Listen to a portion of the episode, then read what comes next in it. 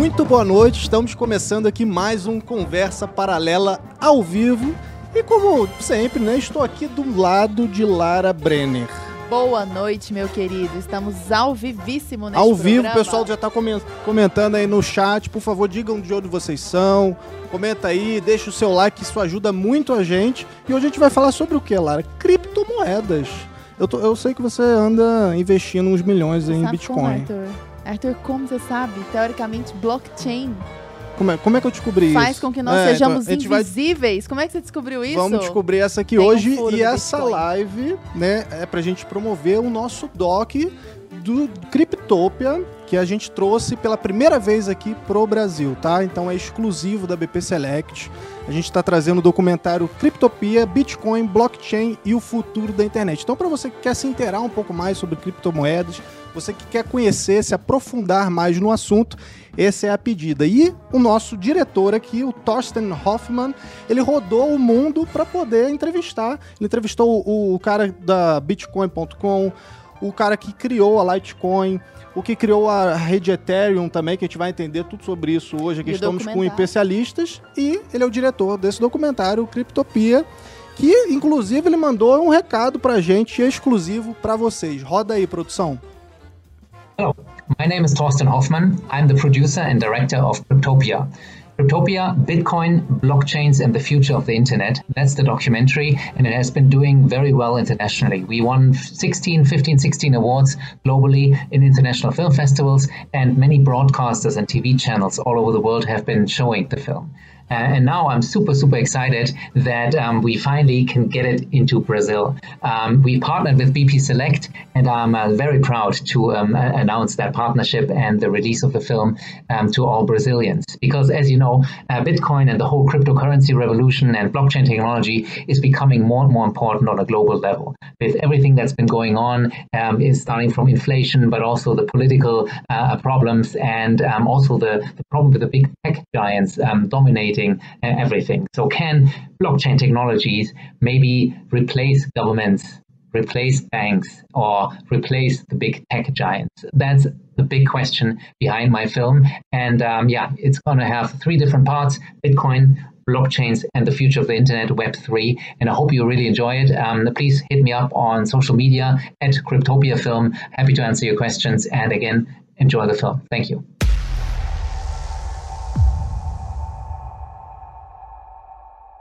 Então vocês acabaram aí de ver um trechinho, né, que o diretor trouxe aqui pra gente. E ao decorrer dessa live a gente vai assistir vários trechos aí do documentário. Você assistiu o documentário, Lara Brenner? Assisti, aliás, documentário premiadíssimo. né? Premiadíssimo E em adorei que o. Hoffman tenha falado conosco aqui da Brasil Paralelo diretamente. Ele É procurou muita a gente e a gente conseguiu trazer esse documentário para o Brasil. E esse documentário, mais uma vez, disponível apenas na BP Select por R$19,00 mensais. Você assina, tem direito à plataforma e você não assiste só esse documentário. Vai ter lá, ó, Invasão Bolchevique, né, que tem, foi o documentário que a gente estreou nas semanas passadas, que é exclusivo da BP Select.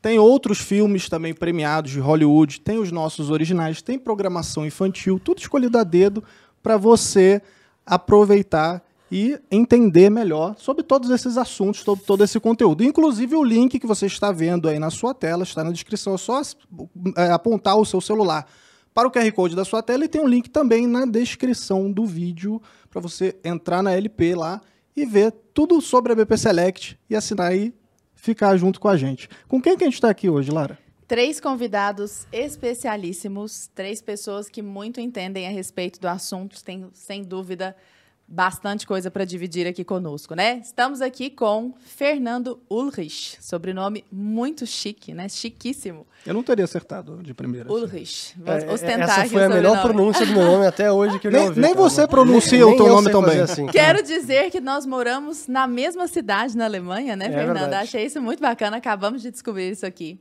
Fernando é autor de Bitcoin, a moeda na era digital, Head de Educação na Liberta Investimentos. Seja muito bem-vindo, que bom tê-lo aqui, um prazer. Obrigado a todo o pessoal da Brasil Paralelo, Conversa Paralela. É um prazer estar aqui também falar sobre este assunto que para mim é, é fascinante e intrigante há já quase 10 anos.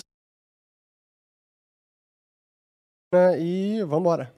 Bora, vamos que vamos. Estamos também com Paulo Cogos, prata da casa, já está aqui, né? Já veio várias e várias vezes, né, Paulo? Seja muito bem-vindo. Ativista cristão e empresário adepto da Escola Austríaca de Economia. Daqui a pouco o Cogos vai cobrar para participar dos programas. É verdade. Bem-vindo, Cogos. Que bom tê-lo aqui. Obrigado, Lara. É uma honra estar aqui novamente na minha empresa favorita aqui de produção de documentários. E também é uma honra estar aqui com pessoas do porte aí do Fernando e do Thales para discutir esse assunto tão importante para nossa sociedade. Três grandes, grandes nomes. E com Thales Gomes, muito prazer recebê-lo aqui, Thales, que é chairman da G4 Educação e fundador da Singu e do Easy Taxi. Seja muito bem-vindo, que maravilha. Imagina, um prazer, vai ser bom aprender com vocês aqui hoje. Ah, que isso, nós é que vamos aprender, não tem a menor dúvida disso, né? Com toda a sua experiência, tudo que você vai agregar aqui conosco. Bom, o nosso documentário fala sobre a história das criptomoedas, né? Traz para nós vários, vários aspectos a respeito disso, várias entrevistas, etc. Mas é importante que nós estejamos aqui no mesmo patamar, né, Arthur? Para que nós consigamos entender melhor, inclusive, o documentário. Com certeza. Então, para que nós comecemos aqui o nosso papo, Fernando, você publicou o livro Bitcoin, a moeda na era digital, há alguns anos. E você foi uma das primeiras pessoas, né, que falou a respeito disso aqui no Brasil. Então, você chegou aqui quando era tudo isso mato, você chegou falando desse assunto. E a história do Bitcoin é muito interessante, porque existe todo um mito fundador ali a respeito de Satoshi Nakamoto. E aí uma história que ninguém nunca descobriu de fato quem é esse cara, né? E tem gente que especula que seja Nick Szabo.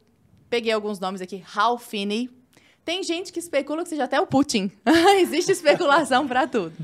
Eu queria que você comentasse conosco, por favor, ô Fernando, de onde veio essa história de Bitcoin? O que, o que, o que é uma criptomoeda e qual a importância disso para nós no nosso atual cenário? De onde veio isso e o que é? Para a gente partir do mesmo Muito ponto bem. aqui. Bom, eu, eu não fui a primeira a pessoa a falar sobre isso no Brasil, mas foi o primeiro livro em língua portuguesa que foi publicado em março de 2014. E os primeiros artigos eu escrevi no site do Instituto Mises Brasil em 2013 ainda, que foi quando eu comecei a estudar. Mas para explicar eh, o que é o Bitcoin, é melhor usar a própria definição do Satoshi Nakamoto, que é o criador, que não sabemos ainda quem é esta pessoa, que é Bitcoin, um sistema de dinheiro eletrônico P2P, ou peer-to-peer. Então a ideia do Bitcoin foi criar uma forma de dinheiro puramente digital e que os indivíduos pudessem transacionar sem precisar de um intermediário ou de uma autoridade central. E essa é uma das grandes inovações e que é difícil de entender à primeira vista, porque não há essa entidade centralizada encarregada de fazer o sistema funcionar, que evite qualquer tipo de fraude uhum. ou desvio de fundos. Tudo funciona de forma colaborativa, voluntária, onde os usuários se conectam à rede, provendo força computacional, validando transações e tudo sem este coordenador, essa autoridade central por trás. E o sistema funciona assim desde janeiro de 2009, então lá se vão mais de 13 anos, e nesse período todo sem nenhum tipo de fraude ou algum desvio na rede do Bitcoin, que é o chamado blockchain, que é o grande livro contábil onde todas as transações estão registradas. Mas essa foi a ideia com o Satoshi, criar um dinheiro puramente digital para a era da internet. Olha só. Uhum. Mas é, é, é você está entrando, está falando aí do, do, Bitcoin, da blockchain, só para o pessoal de casa realmente entender. Claro. Porque, porque até para a gente, assim, eu fui pegar para estudar, para entender um pouco melhor. E eu me lembro que eu, pesquisando assim pela internet também, eu, eu me deparei com um artigo, né, inclusive é de um conhecido meu, gostei muito do artigo, que é literalmente assim, explicando bitcoins para crianças de 6 anos. Né? Então era tipo assim, ó, eu tenho uma maçã. E aí agora eu quero dar essa maçã para você certo? Eu não tenho, mas a maçã eu dei ela para você. Agora eu tenho uma maçã digital, uhum. né? E aí agora a coisa ficou um pouco diferente. Por que, que, que garante que a maçã digital, uma foto da maçã, eu passei para você, o que, que garante que ela saiu do meu celular daqui e foi para você? Porque quando você tem uma foto por WhatsApp, você passa para alguém, eu ainda tenho a foto. Perfeito. Então, como é que funciona isso? O que, que é essa tal da blockchain aí? Por que, que realmente a minha maçã digital saiu daqui e foi para o teu celular? Então vamos tentar explicar para crianças de 6 anos usando a, a maçã. A, a, nessa, nesse caso, a maçã digital, você teria que registrar ela em algum arquivo de computador. Então vamos dizer que tem, temos um, um livro um livro razão uh, online. Então você vai lá e escreve no seu livro razão: a minha maçã agora saiu de mim e foi para a minha amiga. Está com ela a maçã. E a sua amiga também precisa atualizar o livro razão dela e dizer, ó, a, ma a maçã saiu e está agora comigo. Então houve a transação e vocês dois têm o mesmo livro razão atualizado. Quando você avança para mais pessoas, todo mundo tem que atualizar o seu mesmo livro razão.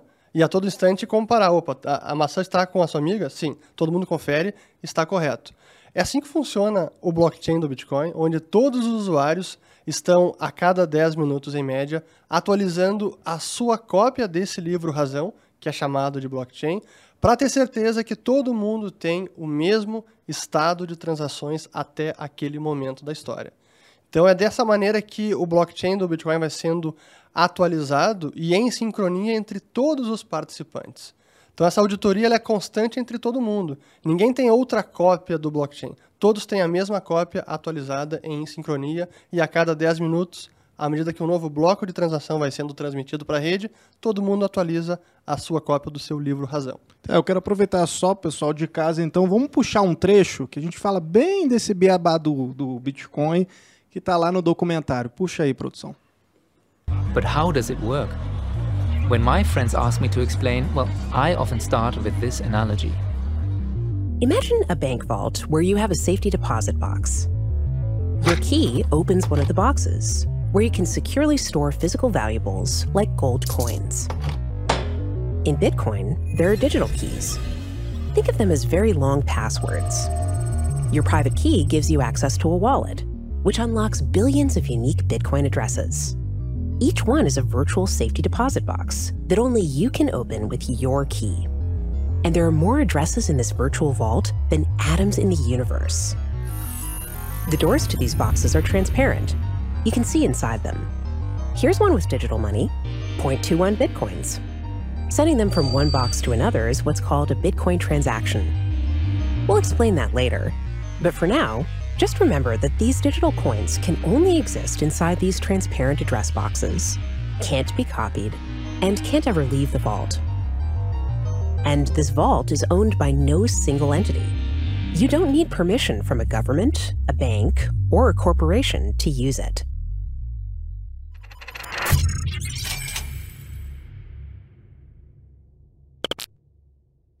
Acho que para quem não tinha nenhuma ideia do que se trata, né, deu para ter uma noção agora, com a explicação do Fernando, mais o beabá trazido ali pelo, pelo Doc. Acho que fez um pouco sentido, não fez, Arthur? Para você deu uma esclarecida? Com certeza, eu achei, principalmente os desenhozinhos, fica mais fácil. Né? É. Eu, eu, gosto dos desenhozinhos, das animações. É, toda uma tecnologia ali para nós. É, Cogos, eu tenho uma pergunta para você que é bem desafiadora. Bem assim desafiadora que eu gosto, mesmo. Assim que eu gosto. Assim que você gosta, né? Se é, pra, se é desafio, se é difícil, então é para você. Que é a seguinte: o Fernando trouxe para nós um panorama da atual situação a respeito do Bitcoin. E ele chamou de dinheiro, inclusive. Né? Ele falou, ah, um dinheiro que tá, tá, tá, tá, tá, tá, tá. Que, inclusive, a gente até pode falar a respeito disso Esse é um debate, frente. mas vamos lá. É não, um debate. Não quis começar já com o é, debate. Não, não. Entraremos a, nele. A gente Entraremos. chega nesse debate, sem dúvida. Mas ele chamou de dinheiro. E quer dizer, é um tipo de dinheiro com o qual nós não estamos acostumados. Eu queria que você comentasse conosco, dentro do que é possível pela limitação de tempo, mas fizesse uma breve retomada a respeito da história do dinheiro. Desde lá dos cavaleiros templários, que serviram de verdadeiros bancos para aquelas pessoas que estavam fazendo aquela, aquela passagem, né? Até chegar ao Bitcoin. Que, o que, que faz um dinheiro ser um dinheiro? Começou lá, era chamado de dinheiro, e hoje é chamado de dinheiro. Essa pergunta é importantíssima, né? Porque como diz Aristóteles, para entender o que é uma coisa, temos que entender a causa dessa coisa. E para entender o que é o Bitcoin, que é uma verdadeira revolução industrial no dinheiro, temos que entender a história do dinheiro. Pergunta extremamente pertinente. Mas o dinheiro ele surge, segundo o teorema da regressão de Mises, quando as pessoas precisam res resolver um problema, que é a coincidência de desejos. Então, se alguém precisa comprar um bem, mas não produz diretamente aquele bem que o vendedor demanda, eles precisam ter um meio de troca em comum. E para isso surge o dinheiro. Ele surge para resolver o problema. Por exemplo, se eu quiser comprar um pão de um padeiro, mas o padeiro não quer uma palestra de economia política. Uhum. O que, que eu tenho que fazer? O padeiro quer, por exemplo, uma cerâmica. Eu não sou um ceramista.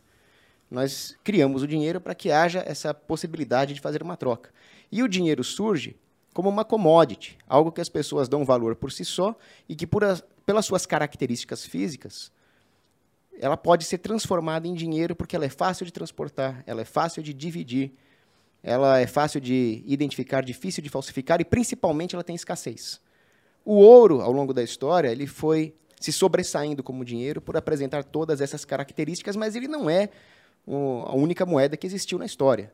Então, dependendo do grau de avanço de uma civilização, talvez eles, não tenham tecnologia de mineração, eles vão trabalhar com pedras. Existem civilizações que trabalhavam ali com rodelas de pedra, que eles esculpiam e que, pelo fato de ter que ser esculpida, já impunha uma certa escassez. Com sal também, né? Sal, daí que vem o salário dos soldados romanos, né? A palavra salário vem disso. Pedrinhas, se você vai num presídio, você vai ter cigarros, por exemplo, que o pessoal contrabandeia lá dentro. Então, tendo essas características, ela pode ser usada como moeda. A moeda emitida por um Estado, ela começa lá no reino da Lídia, com o rei Croesus. E ele adquiriu um enorme poder monetário que ele não conseguiu transformar em poder militar e por isso ele foi conquistado pela Pérsia. Então, a história vai mostrando que poder monetário não significa poder em todos os sentidos. E aí as, os reinos, os países, as elites vão trabalhando essa relação que existe entre poder físico político, militar e poder financeiro, até chegar ao ponto de controlar, monopolizar a emissão de dinheiro. E aí surgem os bancos centrais. O Banco Central é um problema.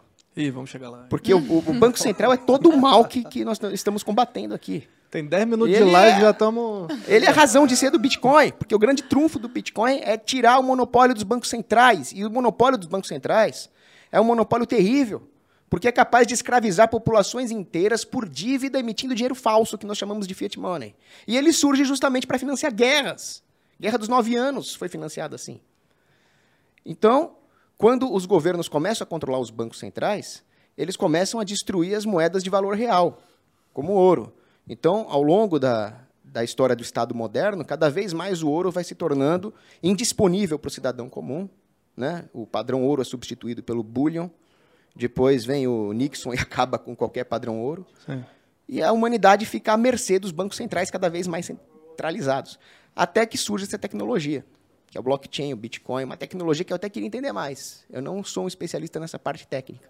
Mas é interessante que o próprio fato de você perguntar sobre o Bitcoin ser um dinheiro ou não ser um dinheiro, nós não estamos acostumados, mostra o que é a economia de mercado. A inovação vai surgindo de uma forma descentralizada, com o conhecimento disperso na sociedade, de uma forma que nem mesmo nós que usamos essa tecnologia sabemos do que ela se trata.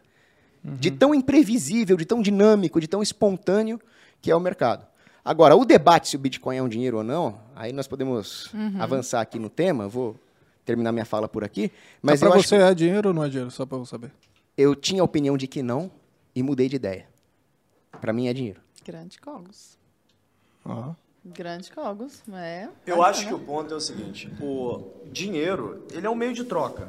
Então, se Bitcoin é dinheiro ou não é dinheiro, ele é um meio de troca. Então, esse que é o principal ponto aqui que a gente tem que tratar, né? É um meio de troca, como é o papel moeda hoje, como foi as pedrinhas, como foi o ouro, é, que o Kogo citou. Agora, o ponto é quando a gente começou a imprimir, então, um papel né, para poder falar, olha, esse papel está lastreado então em ouro, como o Kogos explicou ali, né? Então tem um lastro ali para trás. Esse papel, se eu for ele num cofre, eu tenho uma quantidade de ouro que reflete essa quantidade de papel impressa. Só que hoje em dia temos lastro, Fernando. Não tem lastro de nada. Então, puta, então ele começou a falar de Banco Central, né? Que eu tô doido pra entrar nessa discussão também. Ih, meu Deus, Porque é- assim, Essa sinceramente, live A aqui. gente quer bater no Banco Central. como é que eu vou confiar num banco que imprimiu só no ano passado 30% de todos os reais da história? Que eu tenho uma moeda fiduciária que desde que ela surgiu em 1994, ela vale o quê? 10%? Ah, 13%. É, 13% do que ela valia. Então eu tenho ali uma- um banco central que é o seu bel prazer, em acordo com outros burocratas ali, definem que vão fazer políticas populistas e falam assim: o problema é do povo, ele que paga essa conta, bota mais dinheiro aí que vai ter mais dinheiro pra gente poder fazer. Quem vai pagar essa conta não sou eu mesmo, não é o meu governo, é daqui um, dois governos, então fica essa loucura. É, o Bitcoin é a defesa da sociedade, é a resposta da sociedade contra esses burocratas. Deixa eu já aproveitar, Thales, só porque você já engrenou aí, eu quero saber, porque você está sempre em contato com os maiores empresários aí do Brasil. Como é que esse assunto dentro do meio empresarial, isso é uma pauta quente, isso é uma coisa que você já está vendo que está mudando, a galera tem falado sobre isso, ou isso é aquela coisa underground de nerd de internet, qual que é? Eu, eu vi que o, a, a criptomoeda, ela de três anos pra cá, ela começou a entrar na roda. Né? Então, tem pessoas que eu converso é, que são mais idosas tal. Não tanto, mas pessoas de 50 e poucos, né? 60 e poucos anos que. Eu já, tô, eu já tô comigo- quase lá, já tô quase 12.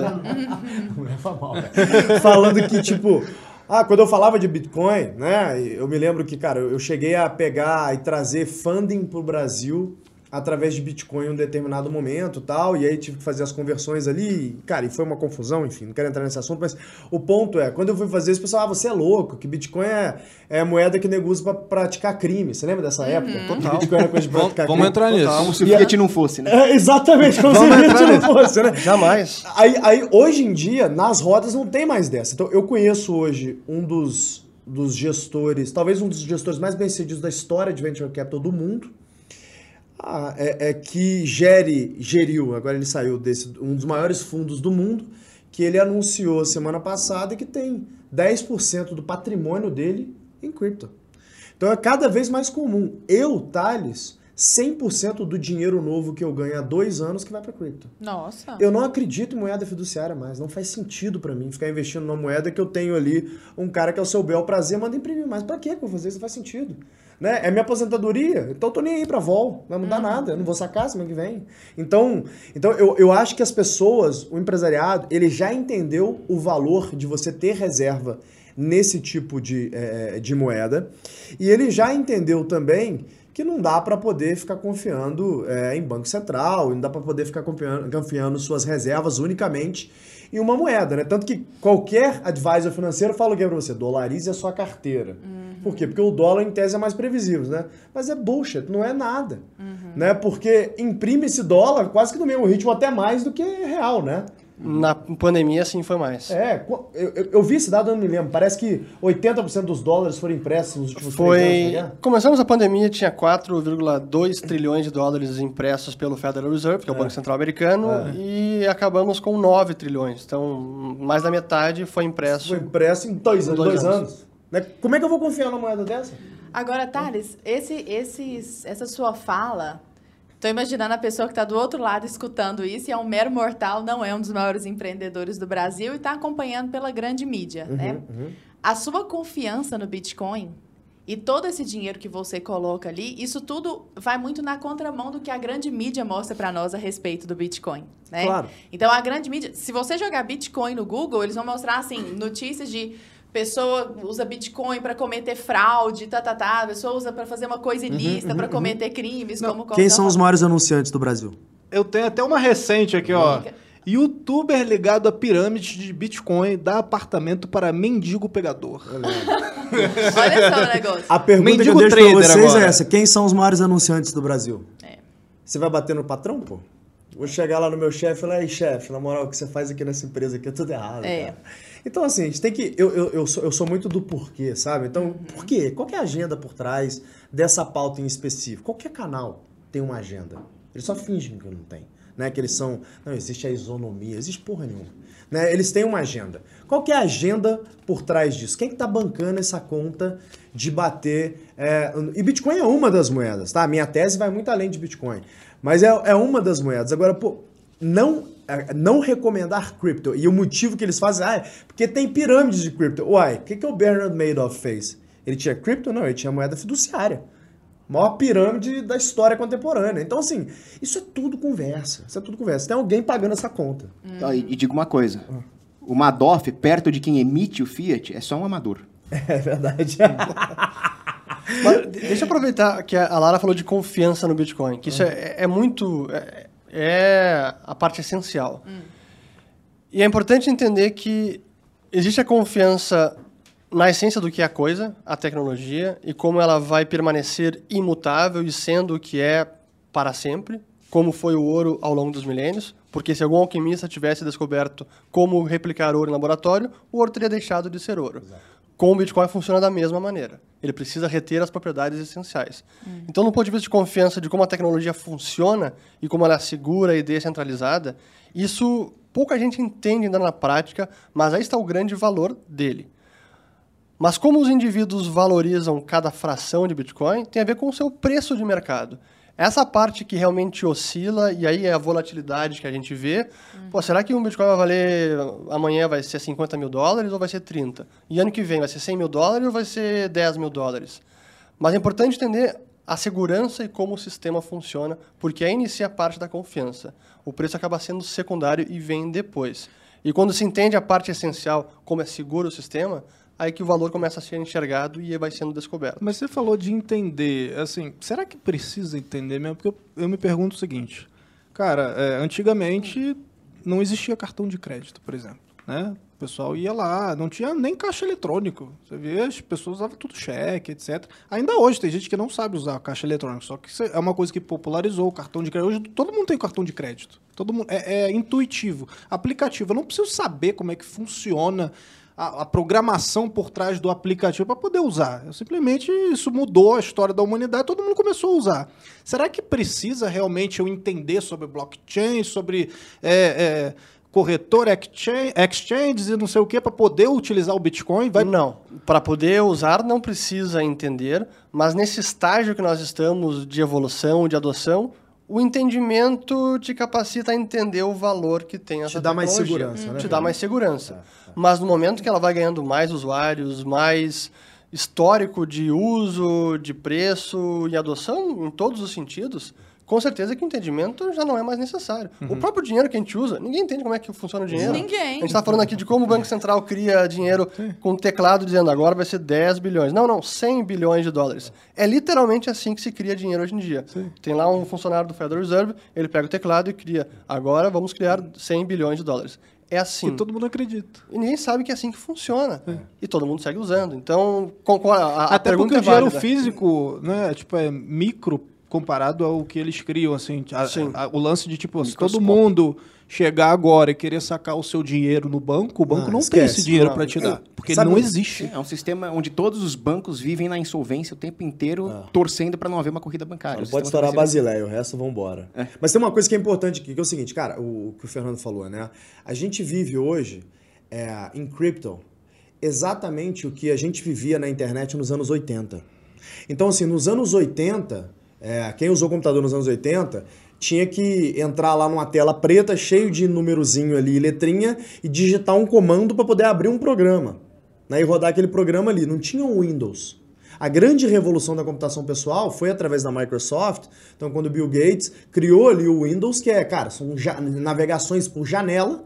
Então, a Xerox tinha feito lá o projeto do mouse, os caras meio que quase que plagiaram ali aquele negócio, de mouse ali, colocaram ali dentro é, do, do- de um computador pessoal esse sistema de navegação em janelas, criaram o Windows, então eu não preciso mais saber programas de DOS, de DOS, para poder usar um computador, consigo operar com cliques abrindo e fechando janelas. Nesse momento eu falei, bom, beleza, agora o grande público consegue usar computador, porque antes o computador era coisa de super nerd, como é hoje Crypto. Então Crypto ainda não teve a Microsoft que criou uma UX que as pessoas e um UI que as pessoas consigam usar de uma maneira simples. Mas eu diria que a gente está há menos de cinco anos disso acontecer. Tem um monte de empresas nascendo exatamente para resolver esse problema. Tanto em cripto quando a gente fala de Web3, é a mesma coisa. É super complexo você criar uma MetaMask para conseguir transferir Ethereum para essa MetaMask, mintar um NFT. Cara, isso é super complexo o É, tu processo. tá falando isso, a galera, principalmente do chat, até eu não tô entendendo nada. Não, mas depois nós entramos nisso. O- o- todo meu, eu tô querendo fazer um ponto aqui, que todo meu ponto é o seguinte: você usa Pix, não usa? Sim, Sabe como é que funciona o Pix, não? não faço a mínima ideia. Pois é, mas foda-se, né? Sim. É isso que tem que ser. É. Eu tô nem aí como é que funciona o Pix. Eu só quero usar o Pix. É assim que tem que ser com comprar, vender Bitcoin, mandar dinheiro É. pra. É isso. Mas Agora- o, o, o Thales, o Thales tem uma- um ponto muito importante aqui. O Bitcoin, ele vai ser dinheiro propriamente dito. Ele tem todo o potencial para ser, mas ele vai ser o dia que a dona Emengarda, semi-analfabeta, for na feira e comprar um chuchu com Bitcoin. Exato. Sem saber nem o que está acontecendo. Se você falar blockchain, ela quer, mas ela usa. Eu não sei, né? Ela não precisa saber como funciona o chip de um cartão de crédito, mas ela usa. Sim. Agora, isso tudo que vocês estão falando tem muito a ver com a segurança, então, do negócio. Para que a gente chegue nesse nível de as pessoas estarem usando o Bitcoin na feira de maneira muito eh, natural, assim, significa que nós já sentimos a segurança. Daí é importante nós explicarmos todo esse processo. Agora, eu quero entender uma coisa. Quando, que é uma dúvida real mesmo, assim, não, não é só de pauta, assim. É, quando o PayPal surgiu, a ideia era meio que de ser uma, uma, uma cripto, né? Inicialmente. Não sei Uma se exatamente digital. como é, mas uma, uma coisa, uma carteira digital. E, assim como a tecnologia do Bitcoin, outras moedas, teoricamente, surgiram também. Então, sei lá, a gente pega Bitcoin, a Ethereum, sobre a qual vocês estavam falando, Litecoin, enfim, são, são realmente muitas moedas. E a pergunta é, se todas se valem da mesma tecnologia, por que existe uma variedade tão grande entre elas? No sentido de, algumas começaram e acabaram, o próprio Satoshi Nakamoto teve que minerar muito sozinho ali até o negócio engrenar e a primeira pizza ser comprada pelo que hoje equivale aí a 100 milhões de, de reais, de dólares, 100 milhões de dólares, de reais. 40 milhões de dólares. 40 milhões de dólares. Então, quer dizer, ele teve que minerar muito sozinho. A gente pode até falar sobre mineração depois. Então, e algumas moedas surgiram e morreram. Algumas surgiram e morreram. Todas se valendo da mesma tecnologia. O que, que faz umas nascerem e morrerem, outras engrenarem, se a tecnologia é basicamente a mesma? Você consegue transferir 100 cruzeiros para mim agora, não? Não consigo. Nasceu e morreu, né? É. Então as moedas nascem e morrem mesmo, né? E, e por que, que existe franco suíço? Por que, que existe dólar? Por que, que existe real? Por que, que existe peso mexicano? Né? São, a moeda é um meio de troca. Então é um grupo de pessoas que confia naquele meio de troca, então é super sob confiança. Se eu não confiar que, que essa nota que eu tô te dando aqui vale aquilo que você tá falando que vale, a gente não consegue manter uma relação comercial. Eu preciso de um meio de troca para isso e a gente usa hoje, maioria das vezes, moeda fiduciária para tanto. E as moedas nascem e morrem, né? E a mesma coisa acontece com outras moedas, que essa que a gente chama de shitcoins, né? Nascem essas moedas novas aí e tal. O pessoal não consegue criar uma comunidade forte o suficiente, transacionando nessas moedas de modo que tenha pessoas comprando e vendendo ali, ou trocando, usando como meio de troca, para que isso se sustente, né? E daí nasce várias pirâmides, como tem nascendo o pessoal fazendo joguinho aí, esses joguinhos de que, play to earn, né? Cara, tem um monte de Sim, joguinho. Excel Infinity, por exemplo. né? Exato. Tem um monte de joguinho pirâmide que é, cara, eu tô fazendo um play to earn aqui, mas, cara, você tem du- duas pessoas ali que estão rodando 50% das moedas, então o cara controla, controla o valor do negócio, uma vez esses caras realizam isso aqui quando tem uma subida, acabou.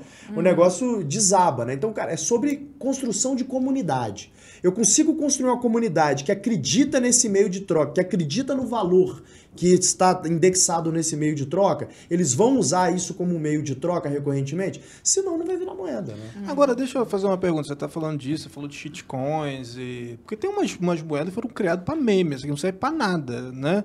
Aí, a, a pergunta é, tipo... Necessariamente eu preciso ter algum valor utilitário naquilo ou simplesmente... Porque assim, eu tô pensando, tá, beleza, e, e pra quê? Pra que que eu vou dar, sei lá, minha grana num negócio que eu sei que não vai servir pra... Por que que a galera entra nessa? Pra ganhar dinheiro rápido? Existe alguma questão moral ali em cima disso também? Tipo, o que que vocês defendem em cima disso? Tipo assim, ah, beleza, o cara quer gastar dinheiro com isso e, e é isso, e pronto, e não vale pra nada, e acabou. Tem de tudo, tem várias motivações. Aqui a gente tem o quadro o Bitcoin, o Litecoin e o Ethereum. O Litecoin foi um criado em 2011, que é uma cópia do Bitcoin, é uma cópia dos códigos do Bitcoin, onde apenas alguns parâmetros foram alterados, como a quantidade máxima de unidades que vai para 84 milhões e não os 21 milhões do Bitcoin. O algoritmo da mineração também é, muda. E o tempo entre cada bloco de transações que vai para 2 minutos e meio, não 10 minutos, que é o Bitcoin. Mas os códigos é uma cópia perfeita. Então o Litecoin durante muito tempo serviu até como uma tentativa de usar essa rede como uma testnet, que se chama. Então você vai testando, ela pode ser mais quebrável, se der errado, não tem problema, não é a rede principal do Bitcoin. Esse foi um propósito. Mas, claro, depois surgiram várias outras e muitas são para nada, para brincadeira, como é o caso da Dogecoin, que o seu Elon Musk está Shiba sempre lá também, né? pumpando nos né, Shiba Coin, Shiba Inu, enfim. Shiba Inu, né? Tem de tudo, mas isso é- evidencia a característica de ser um sistema de inovação aberta, sem autorização prévia. Qualquer um pode criar o que quiser, a hora que quiser. Isso para mim é fantástico. Sim. Mais como um ambiente de experimentação. Mas quando a gente olha com a ótica de um economista e história de dinheiro, é, por que, que o Bitcoin e não outros? Na minha opinião, o Bitcoin é o principal e seguirá sendo. Porque para mim ele é irreplicável as qualidades que ele reúne, entre elas não ter um criador e ele ter desaparecido, isso é parte fundamental da evolução do sistema, porque isso é mais um elemento de descentralização. Isso é fundamental e nenhuma outra consegue replicar, nem mesmo a Ethereum, que é a segunda. Por isso que o Bitcoin é o- é o mais próximo do ouro digital, porque ele é, é tão imutável quanto o ouro. Lembrando, considero- pessoal, que é. Só, só rapidinho, Claro, tá? Só para avisar o pessoal que está chegando agora na nossa live. Vocês estão curtindo, já deixa o seu like, deixa o seu comentário, isso ajuda muito a gente. Vão comentando que os comentários vão aparecendo aí na tela, né, Lara? Exato. E a gente está falando aqui sobre o Criptopia, o nosso documentário exclusivo sobre criptomoedas que a gente que acabou de entrar estreou agora à noite na BP Select. Então, se você ainda não conhece a BP Select, clique no link que está aí abaixo na descrição desse vídeo e tem um QR Code na tela para você também conhecer e se aprofundar e, e, ver todos os nossos filmes, né, Lara? Terminando o nosso papo aqui, já aproveite e assista o documentário. Com certeza. Imperdível. Deixa eu só fazer uma parte bem curta. Por favor. Quando a gente fala de moeda, o que deveríamos ter é um ambiente de livre concorrência, como tem em qualquer mercado. E é nesse sentido que a melhor moeda vai sobressair como a grande moeda escolhida pelos indivíduos. É o que aconteceu com o ouro, como o Cogos explicou. E para mim o mesmo vale para o Bitcoin. E, e, e, essa é a história da moeda. Eu nem acredito que o Bitcoin seja o fim da história. Para mim ele é a continuação da história da moeda, que é um processo evolutivo. Talvez seja o Bitcoin daqui 100 anos e seja a principal. Talvez daqui 500 anos algo diferente surja e suplante o Bitcoin. Não sabemos. O que não podemos ter é um processo de evolução proibido por decreto, que é o que nós temos hoje com a existência de bancos centrais, como o Cogos comentou. Perfeito. Inclusive, assim, eu ia comentar, eu considero Bitcoin reserva de valor, é ouro, né? E Ethereum é o dólar, é uma moeda transacional, principalmente nesse mundo que a gente está entrando agora, que é o mundo de Web3, é um mundo que ele transaciona basicamente em Ethereum e Solana. Né? Solana porque o gas fee é mais barato, é mais barato o custo de, de mintar, né? o custo transacional é mais barato, o Ethereum, pelo preço né, ter subido, acabou ficando mais caro, mas como a, a, o mundo de cripto está tratando, é exatamente isso que o Fernando falou. Bitcoin é reserva de valor, Ethereum tem se tornado uma moeda hum. transacional. Ora, isso que o Fernando falou é muito importante, porque toda moeda ela acaba tendo que ter necessariamente um lastro de escassez. Uhum. E a moeda fiduciária não tem, porque os governos podem imprimir o quanto quiser e eles podem satisfazer os seus credores com o lastro infinito do chumbo, que é o chumbo usado para tributar a população à força. Então a moeda fiduciária ela tem lastro em chumbo, eu sempre falo isso. então, muito bom, muito a moeda fiat ela não tem esse lastro de escassez. O ouro tem, porque ele é um ativo físico, mas sempre pode acontecer isso que o Fernando falou também, que nós não sabemos qual é o futuro de nenhuma moeda. O Bitcoin pode ser a moeda suprema por 100 anos, depois nós não sabemos, ou por 50 anos. E é, quem tinha investido em prata na época que descobriram a mina de Potosí também se ferrou, porque a prata inflacionou. Então, a prata é um ativo anti-inflacionário? Não sei, depende das circunstâncias. Nós vivemos num mundo de incertezas. O que nós sabemos é que existem outros dois lastros, além da escassez. Existe o lastro de conversibilidade e de utilidade. O ouro, obviamente, tem utilidade. Utilidade industrial, ornamentos, informática, odontologia. Só que o ouro, ele tem só 10% do seu valor correspondente ao seu uso industrial. 90% é o seu uso monetário. Hum. Isso ouro. E o Bitcoin? A discussão se ele tem um valor não monetário é importante, mas ela foi uma discussão muito vigente na escola austríaca de economia. Alguns falaram que o Bitcoin tinha um valor cultural, ideológico. Ele é um negócio nerd, ele é um negócio libertário, ele é um negócio anárquico. Contra o Estado. Ali. É, é um bagulho é. contra o Estado. Eu, invisto, eu, eu, tenho Bitcoin porque eu me acho contra o Estado. Tem, tem tudo isso. Da mesma é. forma que uma moça usa uma roupa de grife porque ela gosta do status. Tem esse componente psicológico. Mas eu diria que o Bitcoin vai bem além disso. O Bitcoin ele tem um valor informacional. Ele serve como um índice de mercado, da mesma forma que um bibliotecário ganha um salário, não porque ele escreva livros, mas porque ele organiza livros. O Bitcoin ele tem o valor de organizar os preços relativos no mercado de uma forma extremamente confiável. E ele servindo para parametrizar o preço do capital no mercado, para dizer quantas maçãs valem quantas horas de trabalho de um, de um agricultor, ele tem valor por si só. E, da mesma forma, ele é conversível, porque quando você tem um Bitcoin, você tem a confiabilidade do blockchain. Coisa que a moeda fiduciária não tem. O Estado pode dar calote em você a qualquer momento, como a Zélia Cardoso nos provou. E o ouro? Não, então eu tenho um papel que vale ouro, resgatável em ouro, como os cavaleiros templários tinham, mas até que ponto vai a confiança no homem? Até que ponto o governo não vai confiscar o seu ouro? Uhum. Então, por enquanto, o Bitcoin está se sobressaindo em todos esses três critérios. Ô Cogos, todo o seu discurso e toda a sua ação né, é muito coerente no sentido, inclusive, tudo que você acabou de dizer, no sentido de convergir para a liberdade econômica. Né? Sempre um grande, um grande é, defensor, assim. É, os cypherpunks, lá desde antes do, do Satoshi Nakamoto, já tentavam desenvolver essa tecnologia ali, né? Não haviam conseguido com toda essa, toda essa todo esse polimento, digamos assim, que o Satoshi conseguiu re reunir em uma, em uma só tecnologia. O Bitcoin é uma bandeira de liberdade econômica, né? Uhum. Qual é a importância disso hoje na sua perspectiva? O Cypherpunk é como se fosse o Da Vinci do, do esquema e o Satoshi é, o- é o Santos Dumont, por assim dizer. né? Mas eu, eu, eu fiz um vídeo no meu canal chamado Criptoanarquia. E esse é o grande ponto, porque nem todos nós somos especialistas em criptomoedas ou entendemos da parte técnica. Né? O, eu não tenho conhecimento técnico, por exemplo, que o, que o Fernando tem, de como é que funciona o esquema aí da Litecoin, do Ethereum. Mas o mais importante que eu sempre falo, como, como ativista, inclusive cristão que eu sou, que nós temos que usar a janela que as criptomoedas nos abrem para combater esse sistema imoral que é o sistema de bancos centrais, moeda fiduciária e a tirania do Estado moderno. E isso nos abre amplas possibilidades. Tem um, um autor chamado Timothy May que ele fala que as blockchains vão levar a guerra da tirania contra a liberdade para um outro patamar. Porque antes as pessoas guerreavam no campo político, vamos eleger um político que vai cobrar menos impostos, etc. Agora, ele faz com que o agorismo, a ideia de ter uma economia paralela, que o Estado não consegue regular, não consegue confiscar, possa ser difundida para a população comum e saia do núcleo de nerds, geeks, agoristas extremos, e qualquer pessoa possa ter o fruto do seu trabalho protegido contra o confisco estatal.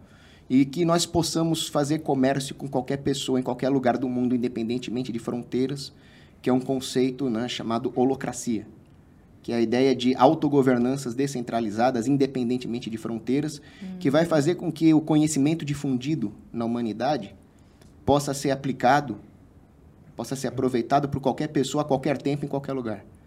Se nós soubermos aproveitar essa janela para avançar a prosperidade humana segundo valores morais, nós vamos fazer um bom uso dela e vamos estar à frente do Estado.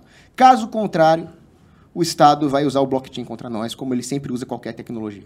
Agora, o, Fernando, você quer dar, dar um ponto? Eu, ia quero dar uma- vários eu te aqui, jogar porque uma esse assunto de cypherpunk é fascinante Por e, favor. e o Cogos falou do Timothy May. Enquanto ele estava para falar, eu estava aqui pegando já o Crypto Anarchist Manifesto do Timothy May. É muito bom. Né? Mas já, já vamos entrar, mas diga. Ah, por favor, não. Pode falar o que você Não, deve falar. esse- Eu já ia perguntar a respeito de, dessa questão da liberdade, etc.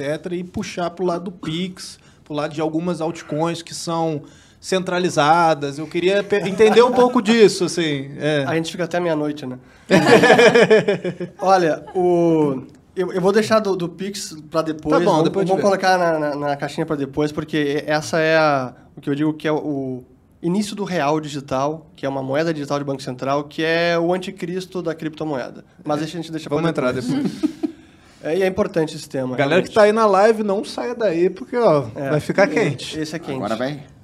Mas, voltando aqui ao Cypherpunk e a própria Crypto, Cryptopia, nós já vivemos um pouco dessa Cryptopia, que é a utopia da criptografia, ou a criptografia, na verdade, aplicada ao mundo real, nem é uma utopia. Hoje nós só temos WhatsApp, Telegram e outros sistemas de mensagens por conta da criptografia. E porque os indivíduos podem usar a criptografia para sua defesa pessoal. Defesa de quem? De qualquer agressor. Seja ele um hacker, seja ele um governo que não pode acessar as nossas mensagens. E essa é a mágica da criptografia. Elas garantem isso de fato, né? De fato, e essa, a, o Cypherpunks, até para explicar um pouco da história desse grupo, né, ele foi criado por três indivíduos principalmente, que é o Timothy May, o John Gilmore e o Eric Hughes, que eram programadores, um deles até não lembro qual, trabalhava na Intel, isso início dos anos 90, e eles começaram a debater as questões de como garantir a privacidade e a liberdade no mundo online, e como usar a criptografia como a arma para tanto. Inicialmente era um grupo que se reunia presencialmente, e aí logo eles migraram para uma lista de discussão de cypherpunks, que era a Cypherpunk Mailing List. E essa lista teve vários membros, centenas de membros, e é bacana porque todo o histórico de discussão está registrado e pode ser é, estudado e é, é fantástico. Depois ela acabou no final dos anos 90 e desta lista derivava, derivaram várias, como a de criptografia, que foi onde o Satoshi Nakamoto, no dia 31 de outubro, divulgou a mensagem dizendo que estava criando o Bitcoin.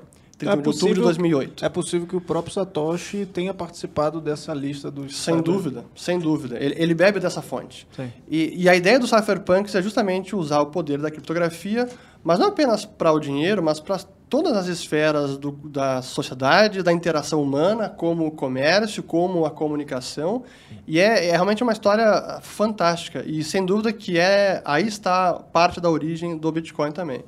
Mas é e, e uma preocupação que eles tinham muito grande era também com a privacidade, que é algo hoje em dia e até por libertários anarcocapitalistas, eu diria pouco entendido e pior ainda, defendido, infelizmente, que precisa ser mais debatida a questão da privacidade, que está ligada à liberdade também. Exato.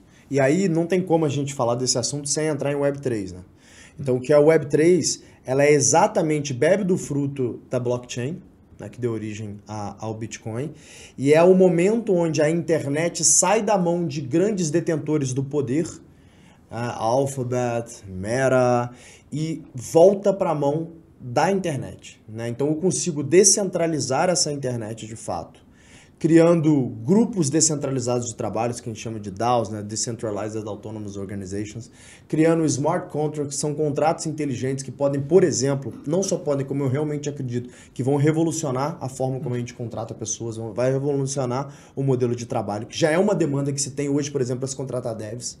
É difícil você contratar um dev e esse dev querer trabalhar para uma companhia só, no modelo que a companhia quer. Não faz sentido para ele. Faz muito mais sentido para ele trabalhar para três, quatro companhias. Exato. Então, uma DAO e um smart contract resolve esse problema. Quando né? você fala Alphabet, Meta, é só para a É, galera Google entender. e Facebook. Google, Facebook, É, são- Instagram, as, as Big Techs. É, são a- as big techs. Então, a internet hoje, é- ela é controlada pelas big techs e pelos provedores de internet, né?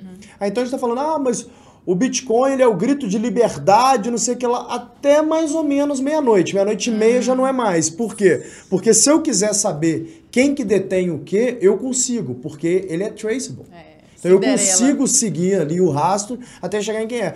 Vai chegar no momento que eu vou bater num lugar ali que aí o, o- o provedor de internet vai ter que me dar acesso àquele, àquele catálogo ali, aquele, da, aquele livro ali de registro, né? Eu vou processar o, o- o provedor e aí, como diz o nosso querido amigo Corvo, eu achei genial, eu vou usar então o mecanismo do chumbo, né? Para poder obrigá-lo a me dar o que eu quero. Então, só vai ser realmente descentralizada a- a criptografia, o, o blockchain e a internet quando a Web3 de fato tiver con- é, concretizado a grande missão agora dos desenvolvedores de Web3 é isso. Como que eu faço uma internet realmente descentralizada que não está concentrada num protocolo HTTPS, que é o protocolo base que a gente usa hoje.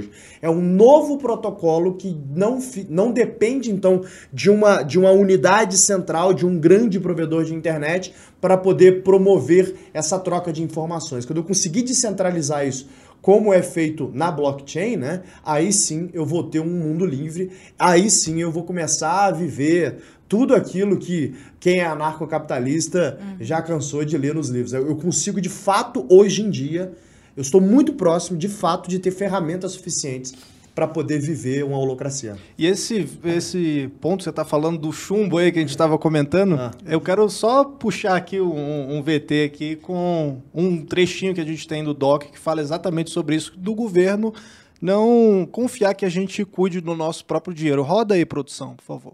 Cryptocurrency represents a litmus test for governments.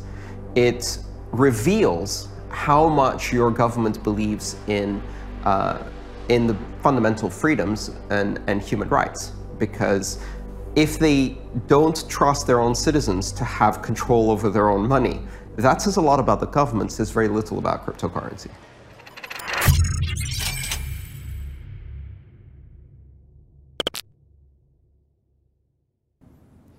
Lembrando que esse documentário é exclusivo da BP Select, a gente trouxe ele para o Brasil, certo? Cryptopia está exclusivo BP Select, apenas R$19,00 mensais, Lara Brenner. Sim, é Só muito 19 pouco. reais mensagem? Basta que você clique, que você aponte seu celular, na verdade, para o QR Code que está aí na tela ou que você clique no link aqui abaixo. no link da descrição e você vai garantir além do documentário. E não é só o documentário, tá? tem que deixar claro que tem o porquê você assistir esse documentário.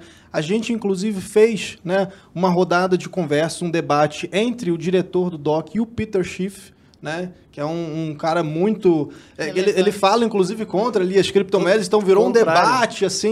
Foi bem legal, a gente gravou com ele, já vai estar disponível também para quem é, assinar e assistir, para a gente fazer todo o percurso, né? Então você vai assistir o filme, você tem esse debate. Tem, inclusive, também o nosso podcast, o Red Pill, que é exclusivo lá dentro da plataforma, que o Cogão também participou, não foi, Cogão? Você falou ali no... Falando, Cogs é prato da tá, tá direto aí com a gente. Figurinha carimbada. Ele participou também. E, além disso, tem vários filmes né, de Hollywood, tem as nossas produções originais. Tem o Invasão Bolchevique, que a gente já falou nas semanas passadas aqui do Invasão Bolchevique, o primeiro original exclusivo para os membros.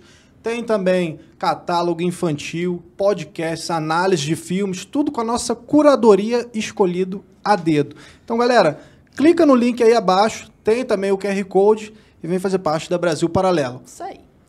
Fernanda, eu queria ir para um, um aspecto um pouco mais técnico aqui. Claro, sintam-se também muito à vontade, né? Porque, como a gente estava falando, o professor costuma falar a respeito disso. É, que a mim me bugou bastante quando eu vi. Eu falei, quê? Fiquei meia hora lá tentando entender novos fora. Lembra aqueles cálculos de voz, assim, tentando entender? que o Bitcoin é uma moeda deflacionária.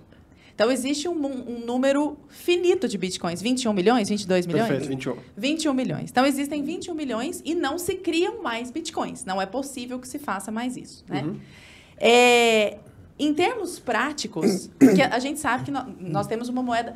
Tentando pensar como um consumidor comum. O Thales falava a respeito da enorme inflação da nossa moeda, o Cogos também comentou.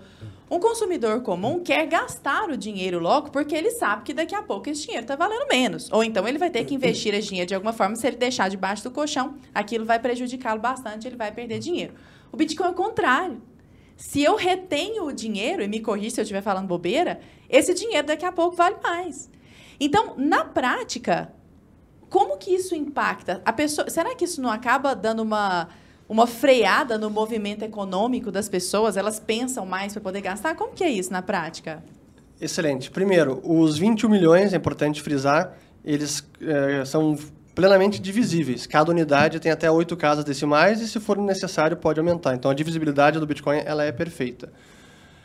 Agora, o tema da, o debate, na verdade, de inflação e deflação, ele é essencial e é fascinante, especialmente entre os economistas, porque a maior parte dos economistas e banqueiros centrais e a ciência econômica dominante prega a ideia de que a inflação ela é necessária, que para uma economia prosperar você precisa de inflação. Por quê? Porque se você não tiver preços que estão eh, crescendo, isso vai desincentivar o consumo, que você como, como você falou. Pô, se a minha moeda ela amanhã vai valer mais, eu não vou gastar agora, vou esperar amanhã.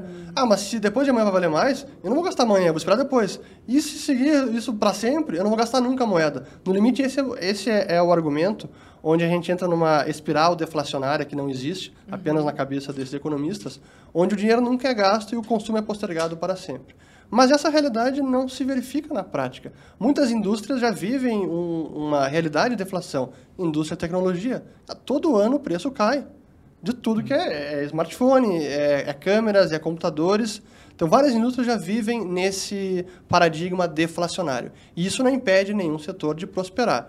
Então, talvez num primeiro momento, uma moeda que não seja inflacionária até possa postergar o consumo. Mas esse consumo não é postergado para sempre.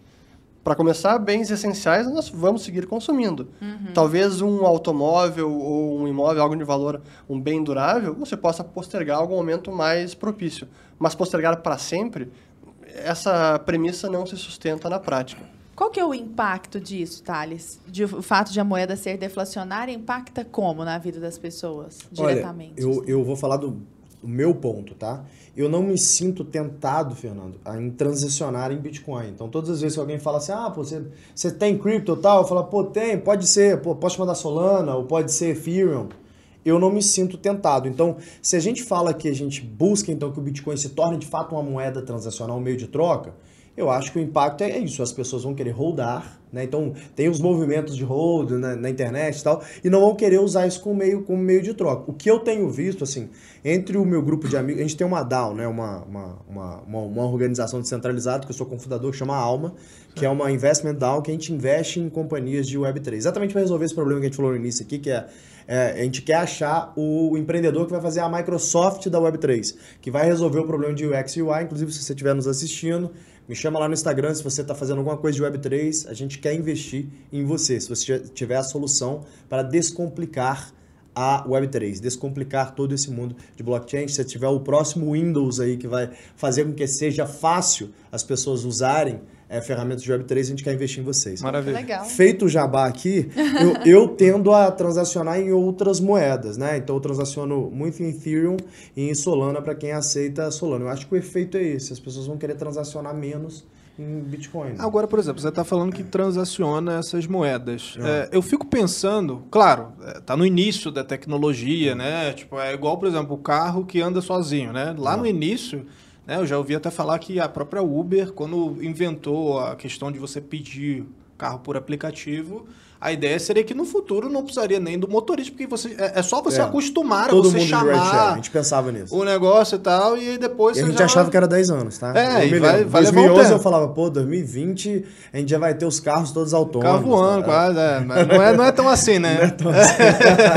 Em vez de carro voador, nós temos 500 gêneros. Muito bom. Mas, ah, nossa, agora eu esqueci o que. Ah, não, lembrei, lembrei, lembrei. Fica aí, fica comigo. É, eu queria entender. tipo, Eu fico pensando na, na tiazinha, dona de casa, e não sei o que, na, na vovozinha, que, sabe, que mora ali no, no cantinho dela. aquela- Como é que ela, ela vai passar? Você enxerga isso é, no futuro só a longo prazo? Ou, tipo, como é que ela vai começar a transacionar as coisas Bitcoin? Hoje em dia, se você compra um café com Bitcoin, por exemplo, você, você vai andando e compra. Não. Como claro é, que como é que Eu funciona? não. Eu não, eu sei, eu, eu, eu duvido que alguém que realmente entenda do negócio que esteja então faça isso. assim, Não, mas não só com Bitcoin, por exemplo, com outras altcoins lá. Você, o que, que você, você gasta o seu. Hoje em dia você gasta coisas com altcoins e. Eu transaciono sim. É, a maioria das minhas transações, como eu disse, é Ethereum e Solana. Então, tipo, entre a nossa DAO, por exemplo, toda a moeda transacionada ali dentro é Ethereum.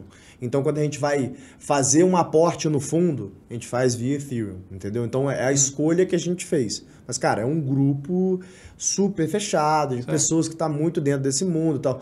Você tá me perguntando, pô, será que meu avô, minha avó vão usar isso?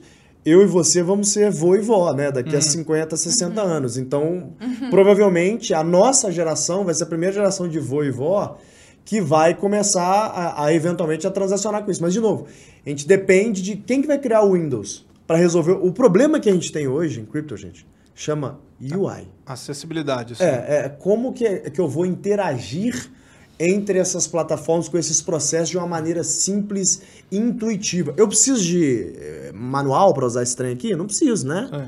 Eu não preciso de manual para usar os produtos que são mais valiosos do mundo. Repara para você ver, esse negócio aqui vale 2 trilhões de dólares, que é a Apple, o Google vale 1 trilhão e meio de dólares. Você não precisa de manual para usar o search do Google, né? Então são produtos intuitivos.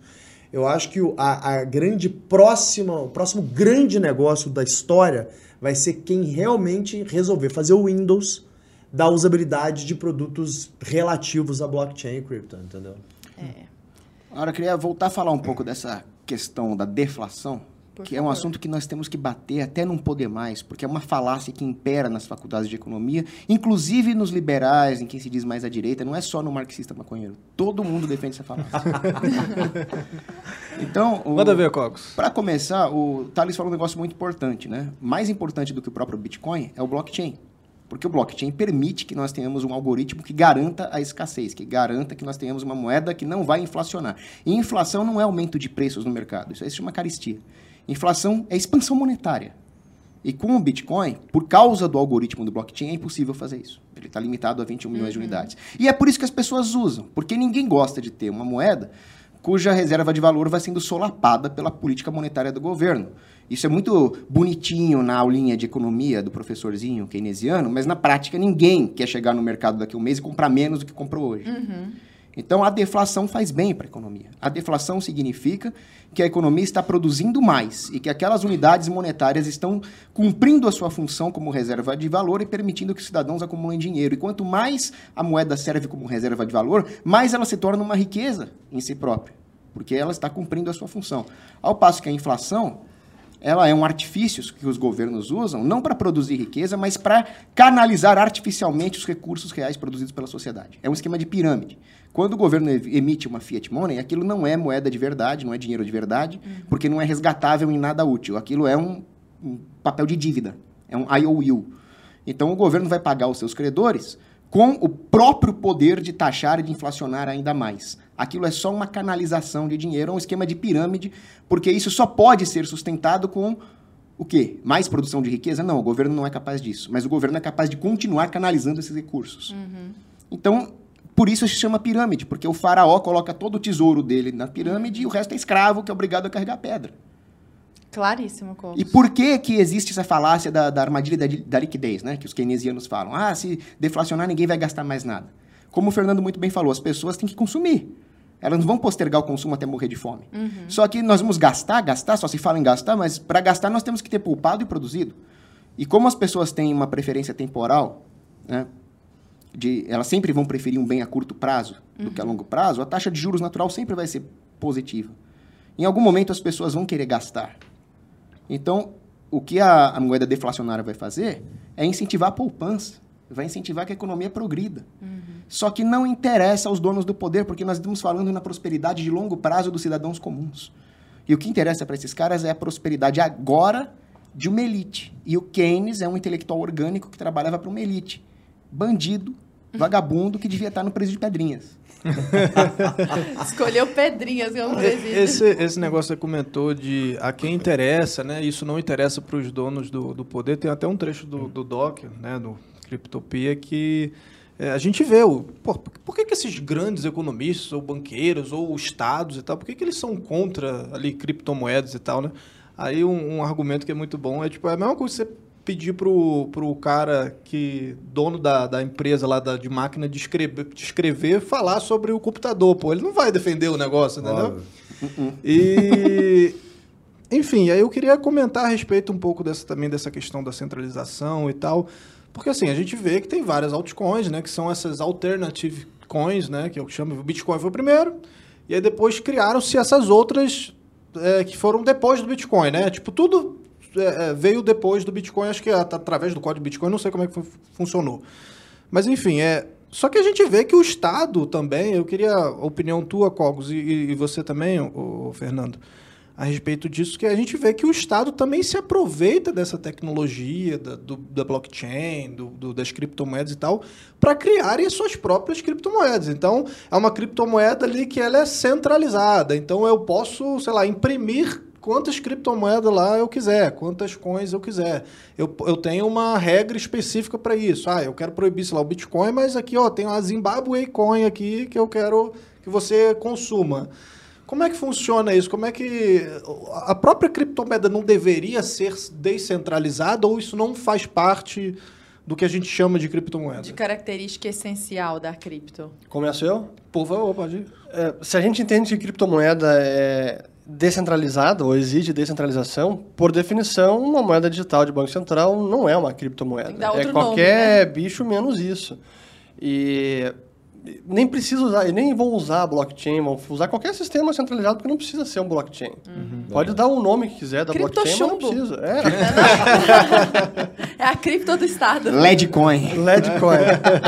É, ma- mas é, e, e o, e é por isso que eu digo que uma moeda digital de Banco Central é antítese do Bitcoin, porque ela é centralizada, o governo vai poder imprimir quanto quiser, como já faz hoje, ele vai ter o poder de monitorar, vai ser um aparato de supervisionamento e monitoramento de tudo que acontece no sistema financeiro. É um poder tão grande sobre o dinheiro que nenhum grupo de pessoas deveria ter, nenhum país, nenhum governo poderia ter isso. Exato. É realmente por isso que eu digo que é, não é um exagero, é o anticristo da moeda. É, uma moeda digital de Banco Central vai conferir o controle absoluto do dinheiro ao governo. E o Pix entra nisso? E o Pix é o início desse sistema. Porque pela arquitetura do Pix, você falou, ah, eu- eu uso o Pix, não preciso entender.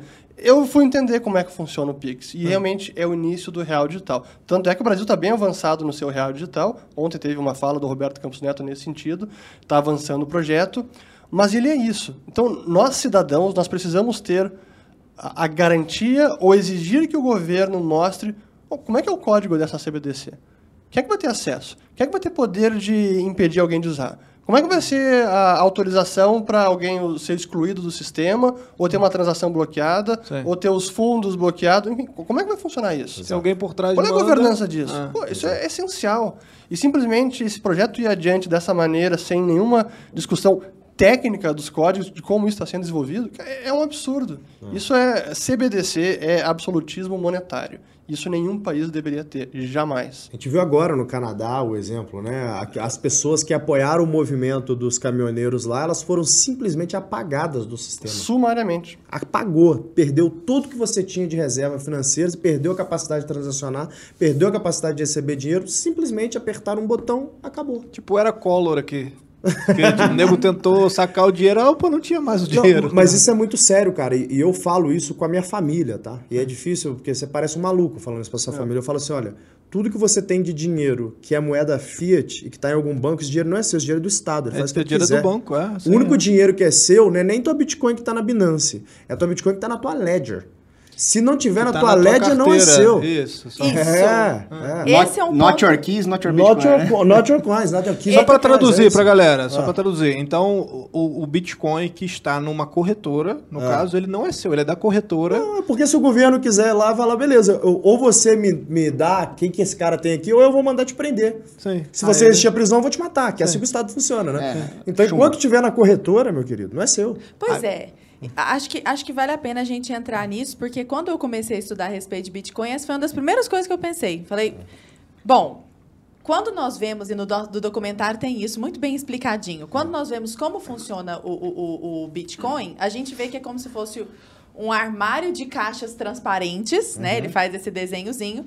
Você vê as transações que acontecem, mas você não vê quem é o, o- o- eu não sei como chama é isso, Fernando. Transacionador. Exato. A pessoa que é que transaciona, o usuário é invisível, mas o dinheiro é visível. Só que a partir do momento em que eu faço a minha inscrição numa corretora, a partir do momento em que eu me submeto àquilo, que eu assino um contrato, eu passei todos os meus dados para lá. Então, o que que impede? Porque você estava falando da, da, da Web3, né? A respeito de o Bitcoin ser o início dessa descentralização, o início de a pessoa ser o seu próprio banco, que é o grande sonho, desde, talvez até desde o Satoshi, desde os cypherpunks, né? De a pessoa ser seu próprio banco. Então, quando a gente coloca o dinheiro numa corretora, bom, existem vantagens, É, a facilidade. imagino, É a facilidade, facilidade né? de transacionar, a facilidade de receber. Eu não sou contra usar corretora, eu uso corretora. Só que eu uso corretora e eu deixo ali aquilo que eu estou disposto a perder. Ah. Agora, o que está dentro da minha ledger, que é, pô, é o meu... Que é a o sua meu- carteira. É a minha carteira. Aquilo ali é a minha reserva. Se alguém me apagar do sistema, eu tenho aquele negócio ali, cara, eu vou para algum lugar do mundo e eu recomeço a minha vida. Massa. Entendeu? Quais são os riscos de, se- de se ter dinheiro numa carteira? Você perdeu a carteira. É, esse, esse é ponto importante, até porque muita gente talvez entre nesse mundo, está entrando nesse mundo a partir de agora. É, e essa é a forma como você custodia as suas criptos. Então, Mas eu preciso ter uma, ter uma se você quer se você quer custodiar por conta própria e ser o seu próprio banco, o Uhum. seu próprio cofre, você precisa ter uma carteira. A Ledger é uma carteira em hardware, Hum. que ela é um pouco mais segura do que uma carteira apenas de telefone, que não é segura. Uma carteira de telefone seria o dinheiro no bolso aqui. Cara, Uhum. você não vai colocar suas reserva financeira, poupança no bolso e caminhar na rua. Então você precisa ter um, um- um dispositivo de carteira mais sofisticado. A Ledger é um deles, tem outros, eh, como a, a Cold Card, que é mais sofisticada, mais segura ainda. Mas você precisa aprender a usar esses dispositivos com segurança. Então, efetue todos os passos para, por exemplo, anotar as chamadas palavras de segurança, são 12 ou 24 palavras, que você anota. Em posse dessas palavras, é a sua chave mestra, você restaura a carteira em qualquer lugar. Você perdeu o telefone, perdeu a Ledger, esse é o seu backup final. Então, esse tem que guardar eh, consigo. Mas sabendo usar com segurança, é- essa é a forma que precisa ser feito. Ficar apenas, ah, não compro na corretora e deixo lá. Não. Se você pensa aquilo para ser o seu dinheiro, que você pode movimentar a hora que quiser, e sem ter um governo interpelando uma empresa e diz, ah, não, cancela a conta agora do Thales, eu não gosto dele, não interessa. Se está na, na carteira dele, Ele Agora, tá como é que né? funciona? É só para eu entender, porque nem eu entendo tanto também, né? Claro. É, como funciona esse lance de você guardar os seus bitcoins na carteira? Por Boa. que, que isso é importante? Como é que é o processo? tecnicamente, vamos explicar o que é uma carteira. Tá. Carteira é um software que gerencia um conjunto de chaves ou conjunto de senhas. No seu banco, você tem uma conta e a sua senha associada a essa conta. Sim. Você tem a senha e a, a conta. E não tem duas, três, quatro, cinco contas no mesmo banco. É apenas uma. A senha você guarda com você. Sempre. E a conta você pode até dizer, ó, essa é minha conta, eh, eh, envie dinheiro para ela. Mas a senha é só sua. Se você perder a senha, o banco consegue resetar a sua senha. No caso do Bitcoin, isso não funciona. O que você tem é um software de carteira que gerencia várias senhas associadas a várias contas. Isso é uma das belezas do sistema. Você pode criar quantas contas quiser. Ou, para usar a terminologia do sistema, quantos endereços públicos você quiser. Mas por Que que é eu criaria mais de um? Sim. Por segurança, Ah. por privacidade. É, Então, por exemplo, eu posso criar um endereço que eu só quero usar esse endereço numa corretora, e aí o resto dos outros endereços eu não, não vou divulgar com essa corretora lá, e aí, tipo, a galera não teria como. Exato. E a sua carteira, o que, que ela guarda? São apenas as senhas associadas a esse endereço. Nenhuma carteira guarda o Bitcoin. O Bitcoin está registrado naquele livro Razão, que todos os usuários têm uma cópia igual, fidedigna e atualizada. E lá tem, aqui é essa conta XPTO, que pertencia ao Arthur, e a senha para transferir os Bitcoins dessa conta para outra conta, só você tem na sua carteira. Então, o que essa carteira, guarda, que essa carteira guarda é a sua senha para movimentar. Uhum. E, e o lance também de perder a, a senha. A Já gente era. ouve muito, tipo, ah, o cara perdeu, tem milhões de bitcoins aí que. Milhões, não sei se é, se é o termo, se é, se é exato. é. Tipo, que nunca mais vão ser recuperados. E aí, acabou e é isso? Estima-se que entre 15% a 20% de todos os bitcoins já criados, que já temos 19 milhões, estima-se que 15% e 20% estão perdidos para sempre. Não, Porque erra- perderam a senha ou não fizeram backup de segurança, ah, deixaram no HD, ah, depois eu vejo, agora não, não vou Volta e me meia nesse mundo você encontra um Não, cara. Não, que isso- eu perdi não sei quanto. Isso acontece, acontece seguido. Por isso que eu digo, até vou olhar para a câmera aqui, ó. Pessoal, quem quiser usar este mundo de carteira digital de Bitcoin, faça antes de receber uma transação todos os passos de segurança, porque isso acontece com frequência. O sujeito subestima isso, ah, depois eu faço, sem problema. Aí passa dois anos, ah, o Bitcoin valorizou 10 vezes. Agora que eu vou querer usar, perdi a Cadê? senha. Não tem as palavras de segurança, o que, que eu faço? Agora, como que fica o planejamento sucessório nesse meio? Importantíssimo, tem que ser planejado. Exato. Tipo, eu tenho um filho. Eu tenho minha senha, linda, maravilhosa aqui. Morri, fui atropelada, morri. Acabou, você meu tem filho. que ter um plano de sucessão onde você considere como essa senha vai ser passada para o seu marido, para o seu filho, para algum advogado que vai transferir para o seu filho, mas isso precisa ser pensado. Uma outra coisa importante aqui é sobre segurança, né? Não vai deixar tua, tua carteira e tua senha dentro de um cofre na tua casa, porque aí, meu amigo, o nego vai chegar lá e falar, ah, é, você roda Bitcoin, né? Cadê teu cofre, irmão? E aí você some tudo. Então, assim, aprenda que, cara, você tem que aprender onde você vai guardar esse negócio, com quem que você vai guardar, como que você vai guardar isso aí. Então, é importante você pensar nisso. Mas, de novo, isso aqui a gente tá falando de heavy user, o cara que quer, puta, deixar um, bastante parte do patrimônio dele ali e tal. É, eu acho que é importante, tá? Que a pessoa tenha e que ela passe por esse processo. Eu sei que não é um processo frugal, não é um processo que qualquer pessoa consegue fazer, mas, cara, alguns vídeos no YouTube ali, lendo um pouquinho, é um- deveria ser um negócio que boa parte das pessoas conseguem fazer. entendeu? Inclusive, no próprio documentário, tem uma cena lá de uma empresa, não sei se é suíça, agora não vou me lembrar, que os caras guardam sistemas, assim, de hardwares e tal, com, sabe, com todos, acho que essa, como se fosse um bunker, assim, embaixo É, da é um- terra. A galera, tipo, vai. Eles não conseguem nem filmar em alguns locais. Tu fica se sentindo, pô, parece que é, sabe, é a CIA. É, um- é um bunker que foi usado pelo exército suíço com portas antibomba e quem trabalha lá são paramilitares. Para você ver o quanto que o Bitcoin consegue alterar até a dinâmica social. Que animal, cara. É bem legal, achei bem legal. Tem só. Mas São é- muitos bunkers? Me perdoe a ignorância. Eu conheço esse da Suíça, mas É, esse é o certamente mercado vai produzir outras soluções. Esse é o que mostra lá no documentário. Vai haver um desenvolvimento de contratos de herança, tudo isso vai ser uma demanda de mercado. Então, certeza. como é que você transfere o Bitcoin? Vai surgir aí até talvez uma, um mercado para criptografar essas palavras-chave, já tem gente que faz isso. E aí alguém pode ter uma dúvida, né? Por que, que eu não guardo tudo então no hardware, da coisa, na forma mais segura possível? Eu, eu diria que um pouco de criptomoeda para você poder fazer um day trade e ganhar um pouco mais no no seu portfólio seria útil. Mas uma boa parte tem que estar protegida. Tu é trader, Cogos? Não, eu, tenho, eu tenho um amigo que faz o, o day trade para mim, mas eu não, É. eu não faço. né? Mas eu, eu, eu contratei o serviço dele. Só para agregar, isso é, é bacana, né? Porque quando a gente fala de dinheiro eletrônico, é um dinheiro que é programável. Então, nós temos várias formas de transação dentro da rede do Bitcoin, por exemplo. Você não tem apenas, ah, coloquei na minha carteira e agora, usando a senha, eu transfiro para outra carteira. Você tem transações que exigem múltipla assinatura. Então você precisa da sua assinatura e do seu marido.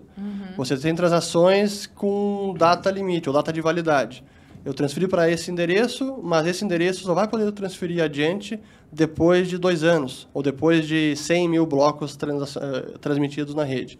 Então esse nível de sofisticação também dá mais segurança para transferência, para herança e para guardar com, com uma garantia de segurança maior. né? Tudo isso que eles estão falando é tão, assim, sólido e tão sério, né? Tão visivelmente perceptível e não é esse o tratamento que a grande mídia dá de jeito nenhum, né, Exato. Arthur? O que, que vocês acham? O, o, o Thales começou a falar a respeito disso, Quem acho paga que a vale conta? a pena, né? É, a Essa é a minha pergunta. Quem paga a conta? Quem paga a conta? Por que será que o pessoal não dá tanta atenção, então, para criptomoeda? Quem são os maiores anunciantes do Brasil?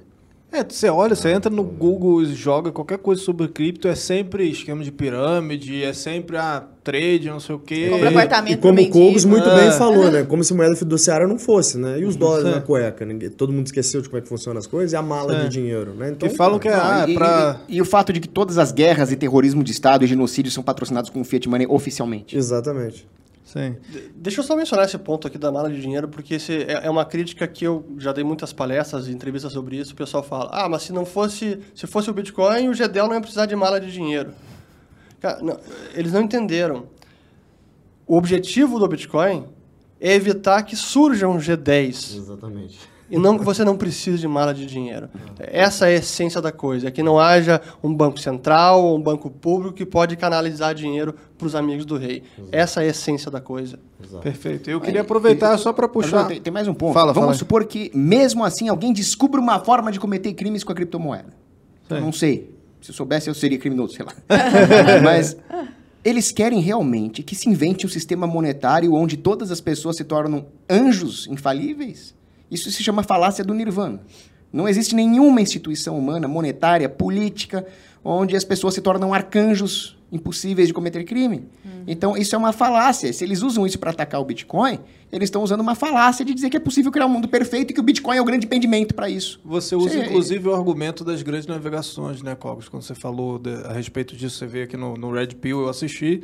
Você falou, pô, as Foi. grandes navegações foram responsáveis por descobrir o Brasil que a gente A vive última aqui cruzada, hoje. né? É, na nossa série, né? Brasil Última Cruzada. Ué, então existem piratas, existem corsários, ué, então por causa disso você tem que proibir as grandes navegações. A internet, tem um monte de gente que usa a internet pro mal. A gente É. tem que proibir a internet. Né? Então, sobre esse trecho, eu queria puxar um, um videozinho também de um trecho também do documentário para vocês assistirem. Roda aí, produção. No doubt, cryptocurrencies can be a tool for criminal activity. But so are dollar bills or the banking system. And let's not forget, the blockchain is a public ledger. It's actually been quite useful for uncovering crimes. A former federal prosecutor named Catherine Hahn, she was the one who discovered that there were a couple federal agents that um, were pilfering the bitcoins that the government had obtained from the Silk Road case for their own gain. And what was interesting was she got a tip that there might be one uh, one agent that was doing this, but from looking at the movements on the blockchain itself, she realized that there were two people. The prosecutor could see those bitcoins being moved. And when the dirty cops tried to sell them for dollars, they got busted.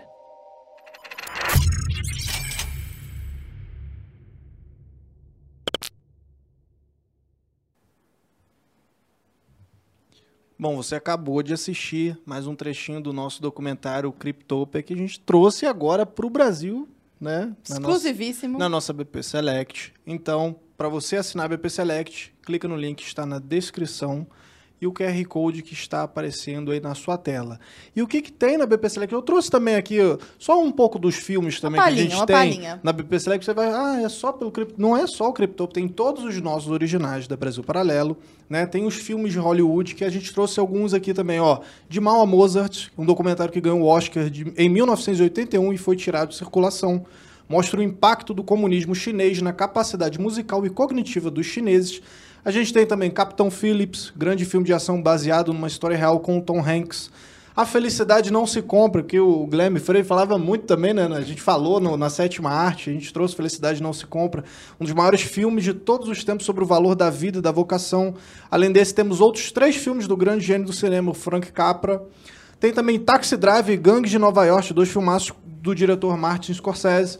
Temos Sindicato de Ladrões e Lawrence da Arábia, né? São clássicos dos anos 50 e 60 que fizeram a rapa no Oscar, ganhando o melhor filme e vários outros prêmios. Tem também a Guerra, filme de guerra como Falcão Negro em Perigo, Feliz Natal e Hannah Arendt. E para quem gosta de filmes não americanos, temos Ladrões de Bicicletas, Solares, Andrei Rublev, Diálogo das Carmelitas, A Palavra e vários tipos São de filme. muitas emoções Muitos nessa filmes por apenas Select. 19 Tem que ser reais. muito bobo. E além disso, tem todas as análises dos filmes, tem por que assistir, tem todos os filmes têm um Red Pill exclusivo, que é o nosso podcast exclusivo dos filmes. Então você assiste o filme, você termina e você vai para uma discussão do filme, uma discussão das cenas. Tem também o conteúdo infantil. E assim, e tudo isso, se você não gostar, você assinou, ah, paguei R$19,00 por mês, não gostei. Você consome todo o conteúdo, você tem sete dias de garantia para você pedir o seu dinheiro de volta. Caso você não goste, a gente não vai perguntar nada para você, é só você mandar um e-mail e a gente devolve o seu dinheiro integralmente. Talvez daqui a pouco a BP aceite cryptos, não é não? E Com certeza. Não, Mas não vai pedir, não. 19 Vamos- vamos chegar lá. O produto é bom demais. Vamos Antes aqui, lá. estava comentando aqui, cara, que seleção de filme que o BP Select tem. Enfim, tem uma coisa que presta pra gente ligar na televisão e ver, e ver com a nossa família. Então, pô, tô te falando aqui, tá? Não ganhei um centavo pra falar isso aqui. Sou assinante, inclusive eu pago o BP Select. Pode assinar que eu duvido você vai pedir o dinheiro de Ah, o volta. Fernando Uros também é assim. ó. Somos dois. E assisto com a família. Somos três. Ah, que bacana. olha só. que Somos três, somos São três. três. Pô, que legal. E não São rolou cinco. nenhum dinheiro por trás aqui, nenhuma cripto por trás Não aqui pra rolou, poder esse jabá de graça. Exato. Não sabemos, né? É. Não sabemos. Bom, eu, eu ganhei, eu ganhei uma xícara d'água aqui. Xícara, respeita a nossa caneca, Paulo Ah, é verdade, canecona. Querido. Pessoal, seguinte, é, até agora, já nos encaminhando aqui para o final, até agora a gente falou a respeito das vantagens das criptos. Temos três grandes defensores das criptomoedas aqui, cada um com, seu, com a sua contribuição, todas assim fantásticas, eu não tinha a menor dúvida. Só para dizer que eu caí nesse assunto assim de paraquedas e se eu estou entendendo, se eu estou conseguindo ver o rumo, né, ali alguma luz, não assim, longe de tudo, mas eu imagino que também esteja muito mais claro assim para as pessoas mais leigas que caíram aqui de paraquedas também estão nos assistindo. Mas quer dizer, falamos coisas maravilhosas a respeito das criptomoedas. Uhum. A pergunta para nós encerrarmos é: o que, que tem de ruim nisso? Ou é realmente esse oásis que está parecendo ser E o que, que vocês veem também para o futuro, né?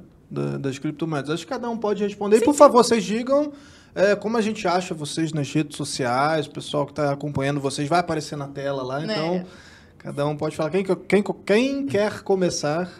Professor, óbvio. Vamos lá. O, eu acho que de riscos que é importante mencionar, esse primeiro que a gente acabou de falar de uso. Não subestimar o mau uso, perder por extravio, descuido, isso é realmente fundamental. É, Para quem olha como investimento, é entender que, cara, é volátil.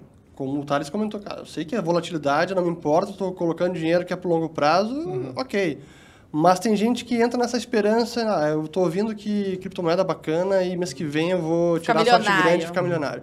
Cara, se entrar com essa pegada, cuidado, vai Aí se quando dar cai mal. muito, o cara quer sair porque É, não entendeu. Exato. Ele fala, ah, não, sou de longo prazo. Aí coloca o dinheiro, cai 30%, que vou tirar agora. Se desespera. Clássico, né? Clássico. Então, tem que saber Tem que ter uma realmente. mentalidade investidora ali. E saber que tem volatilidade. Saber que e- esse é o jogo. É, eu Eu acho acho que isso é normal, assim, desculpa, porque esse lance da volatilidade me pega um pouco. Por que, que o dólar não tem tanta volatilidade assim como a, a, a cripto? Rapidinho, só pra. Primeiro, você usou o, ativo mais líquido do mundo, que é a moeda mundial. O dólar é, a moeda do planeta. É, esse é o primeiro motivo. Agora, quando a gente fala de outros ativos, é, mesmo no mercado tradicional, você tem ações de empresas, as mais grandes e as menores, que Sim. as blue chips e as small caps, que se chama. As ações menores têm um volume de negociação muito menor e acabam sendo muito mais voláteis. Ah, então, o preço oscila muito mais. Uma ação maior, que tem um, um grande volume de negociação, que tem investidor do planeta inteiro, Petrobras, por exemplo, vai ter uma volatilidade muito menor que uma empresinha michuruca. Então essa A volatilidade não ser que você tende bote a a cair. Dilma ali, né? Ah, Então isso tende a cair a no Petro não é um bom longo... exemplo. Tende a cair no longo prazo, então. À medida que vai crescendo a adoção e o volume de negociação, sim. O próprio, a própria história do Bitcoin atesta isso. Mas ainda é uma volatilidade acima de, de ativos como o ouro, por exemplo. Perfeito, pode continuar. Ah, O Cogos ia comentar uma coisinha a lá. respeito disso que eu É, peguei. rapidamente uma parte, o Keynes ele errou em muita coisa, mas ele falou uma coisa certa. Ele falou entre eu pegar um- uma taça de vinho e levar à boca, existem muitos processos intermediários, né? Então, entre emitir moeda e ela ter uma flutuação de preço, uma volatilidade, existem muitos passos, principalmente quando, como o Fernando falou, existe uma liquidez muito grande do dólar. O problema é que essa volatilidade vai acabar sendo refletida no preço das coisas. E como o Bitcoin ainda é muito especulativo e reserva de, de valor, ele vai se refletir nele mesmo. Mas com o passar do tempo, essa volatilidade tende a diminuir enquanto a liquidez dele aumenta. É isso. Bom, e como a gente acha, só, porque você não falou. Sim, é, pelo meu nome, Fernando Urrich. Chique demais. Tanto, tanto no YouTube, Fernando Urrich, no Instagram, urrich.fernando e no Twitter, Fernando Urrich. Vai estar na descrição também. Bom, meu ponto aqui sobre risco, já que o Fernando é, a- abordou um dos riscos que eu eventualmente abordaria, né? Eu vi uma entrevista do Jamie Dimon, que é o CEO do JP Morgan Chase, ele metendo pau no, na, na Bitcoin, né? E aí uma das coisas que ele meteu o pau e falou, cara, imagina, a gente aqui é, no Chase a gente processa não sei quantos trilhões de dólares por dia. Imagina se eu fosse fazer esse Bitcoin, não tem nem sistema para isso. Então, isso é uma moeda que está fadada ao fracasso. É óbvio, né, cara? É o cara ali que, vive daquilo. Ele, obviamente, vai falar mal do competidor, não vai falar bem do competidor, né? Mas é, é- isso que ele apontou é verdade. A gente ainda tem uma limitação técnica de velocidade de processamento, velocidade de transação. Então, se todo mundo virasse assim e falasse, ó, vamos fazer o seguinte, cara, vamos acabar com todas as moedas fiduciárias do mundo, vamos só transacionar com cripto. Hoje a gente não tem tecnologia para isso. não é possível. A gente não, o mundo que a gente vive não, não existe tecnologia para poder conseguir sustentar esse mundo. Mas, gente, é hoje. Né? O trem nasceu agora há pouco. Né? Tem 20 e poucos anos. Quando Ah. nós formos avós, provavelmente. Exatamente. Então, é, ca- e, e- a mudança é, tecnológica é exponencial, né? Então, na medida que a gente descobre novas tecnologias, descobre os no- novos meios, como o Kogos falou muito bem, o mercado vai demandando isso. Então, na medida que vai crescendo o número de pessoas que, que adotam, então, a criptomoeda, vai- vão surgir tecnologias e empresas que vão resolver esse problema de velocidade de transação. Mas hoje esse é, esse é, um, é um risco que a gente tem, que precisa ser resolvido e eu tenho total confiança de que vai ser resolvido é, ao longo do tempo, né? Bom, como é que me acha nas redes sociais? Arroba Thales Gomes, com dois L's e I. E eu queria, antes de mais nada, aqui agradecer o convite. Eu adoro Brasil Paralelo, eu sou fã real de Brasil Paralelo. É uma das poucas coisas que realmente captam a minha atenção na televisão. É o Brasil Paralelo. É, e eu tenho certeza que essa conversa que a gente teve aqui, que inclusive eu aprendi pra caramba com esses dois, tá? É, é, é, deve ter sido de muita valia para quem tá aqui. Até porque o público de Brasil Paralelo, ele é mais inteligente que a média, né? Convenhamos, né? O cara que tem interesse ali em ciência política, que tem interesse em, em opiniões que não estão na mídia mainstream, ele já tá acima da média. Isso é um fato. Então, e quem está conectado aqui também, estou vendo que tem 1.5, 1.6 mil pessoas aqui simultaneamente conectadas até agora, nove e meia da noite, sobre esse assunto. Eu tenho certeza que fez suas anotações ali. Meu conselho para vocês é, gente, só começa. Eu tenho uma frase que eu sempre falo, que o pessoal posta na internet, feito é melhor que perfeito, vale para isso. Só começa, só cria uma conta numa corretora ali, só compra um pouquinho ali para você aprender como é que faz, né? É que, você compre, cara, mil reais, né? Então junta o dinheiro ali, vai lá e compra mil reais só para você aprender. Ah, como é que eu transaciono, como é que eu compro, como é que eu crio uma carteira. Né? Eu acho que o custo de aprender agora ainda está baixo. Pode ser que cada vez fique mais caro esse negócio, porque a tendência é que essas moedas, principalmente o Bitcoin, vai valorizando cada vez mais. Três- Só, só corrigindo É. aqui, porque eu não sei se é do celular do Cog, mas temos 3.7 mil pessoas. Três pontos. É, no Kogos está Entendeu? 1.6. Ah, o Cog tem que dar um refresh aí na tela, o O, Cog. o YouTube me sabota até nisso. É, Ai. muito bom. Diga, Cogos. Bom, mas esse, esse ponto que o Thales falou é muito importante, porque é possível que nós ainda estejamos no começo dessa brincadeira. E aí, quem achar que já foi, que já passou a fase, vai continuar cometendo o mesmo erro lá do Samidana, do Easy Nobre, que já se arrependeram amargamente, como o Daniel Fraga profeticamente previu, né? Então, qual é a desvantagem do Bitcoin? A desvantagem do Bitcoin é que ele não é ouro. E qual que é a desvantagem do ouro? É que ele não é Bitcoin. Essa é a beleza da coisa. Cada um tem os seus pontos fortes e menos fortes, eu diria. Não é essa porcaria que é moeda Fiat do governo, né? Como diz o Peter Turguniev, né? O Fiat é moeda lastreada em honestidade de político. Um abraço é, o, pro que eu- Peter. a- a- a- o conselho que eu dou é diversifiquem. Trabalhem com ouro, com prata, com Bitcoin. Quem sabe aí vocês vejam outra cripto, talvez num mais curto, médio prazo. Mas o fato é que o Mises, Ludwig von Mises, no Teoria do, do Dinheiro e do Crédito, ele diz que existem basicamente três tipos de dinheiro. O fiat, que não é dinheiro de verdade. A commodity, que é o dinheiro por excelência. O ouro seria moeda por excelência se nós vivêssemos num mundo sem pecado original.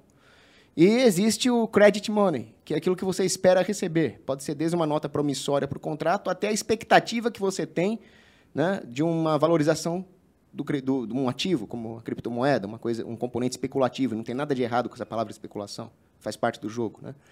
Então, o, o Bitcoin, você pode ter um componente dele que é credit money, você pode ter um componente dele que é aquele índice que o transforma em dinheiro real, mas ele não tem a mesma fisicalidade do ouro, porém o ouro pode ser confiscado. Enfim, o importante é que nós diversifiquemos e tracemos a nossa estratégia, porque no final das contas, o mercado vai abarcar qualquer moeda que tiver demanda.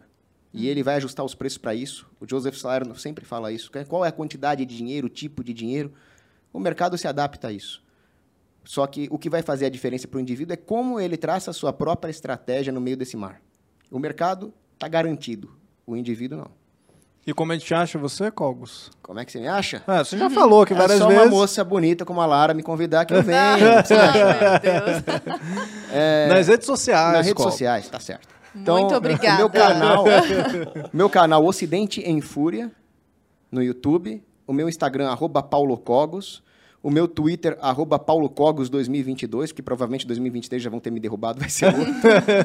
e eu queria agradecer os nossos espectadores, o Thales e o Fernando, aprendi muito com eles, as perguntas excelentes que você fez, o Arthur e a Lara também, né? O ela tem, a, além disso, além da, da sabedoria das perguntas dela, também tem o sorriso, a simpatia, né? Ah, é muito louco. E o Brasil Paralelo, que é essa empresa que nós tanto admiramos. Então, pessoal, fica aí o convite para vocês assistirem Criptopia na BP Select. Baita live. Não é por nada, não. Muito bom. Muito obrigada aos três, viu? Cada um de um jeito diferente. Foram excepcionais as contribuições. Muito obrigada. Show de prazer bola. estar com vocês. Foi um prazer só nosso. Eu que agradeço o convite também, fantástico. Boa noite, gente. Valeu. Valeu, meu povo.